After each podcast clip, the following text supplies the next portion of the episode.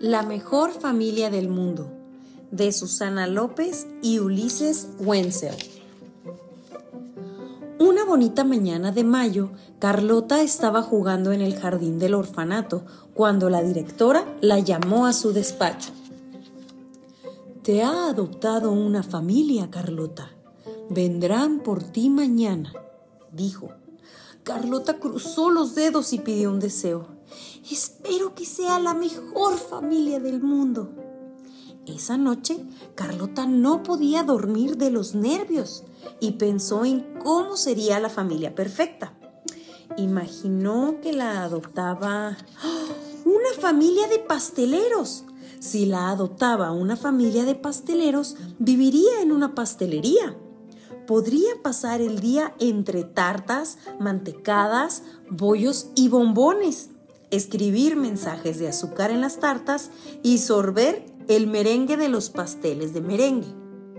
Tendría orejas de chocolate para desayunar, comer, merendar y cenar. Sin duda, una familia de pasteleros sería la mejor familia del mundo. Aunque pensándolo mejor, como seguía sin poder dormir, Carlota volvió a pensar en cómo sería la familia perfecta. Imaginó que la adoptaba una familia de piratas. Si la adoptaba una familia de piratas, viviría en un barco pirata.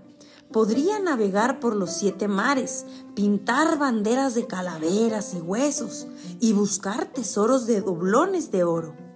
Luciría un mono en el hombro derecho un loro en el hombro izquierdo, un parche en el ojo y una pata de palo.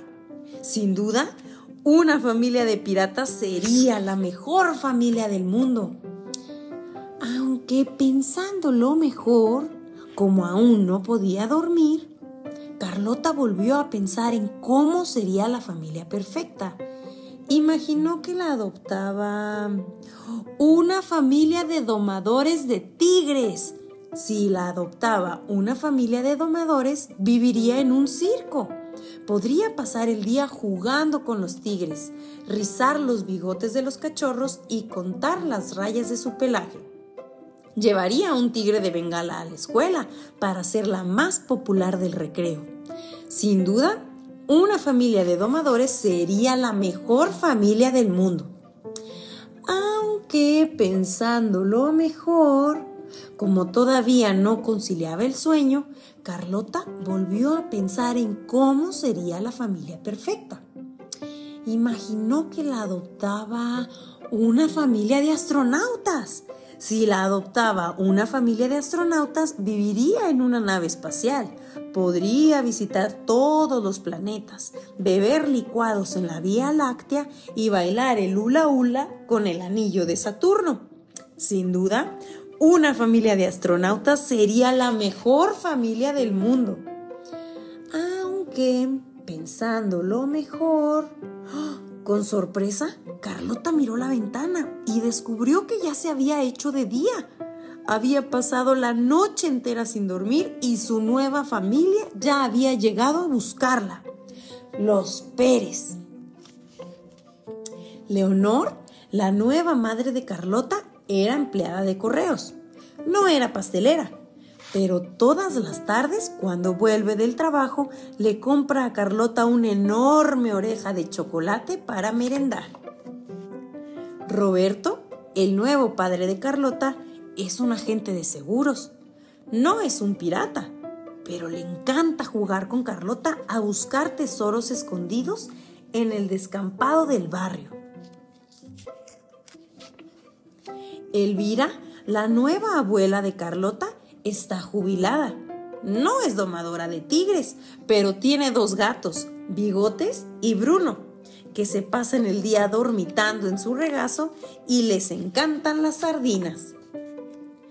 Pedro, el nuevo hermano de Carlota, estudia en la misma escuela que ella. No es astronauta, pero ha decorado el techo del dormitorio con estrellas que brillan en la oscuridad para que él y Carlota puedan contarlas por la noche antes de dormir. Y así, bajo el cielo estrellado de su habitación, Carlota Pérez por fin pudo dormir y no tuvo que imaginar más. Había conseguido la mejor familia del mundo. Y colorín colorado, este cuento se ha terminado.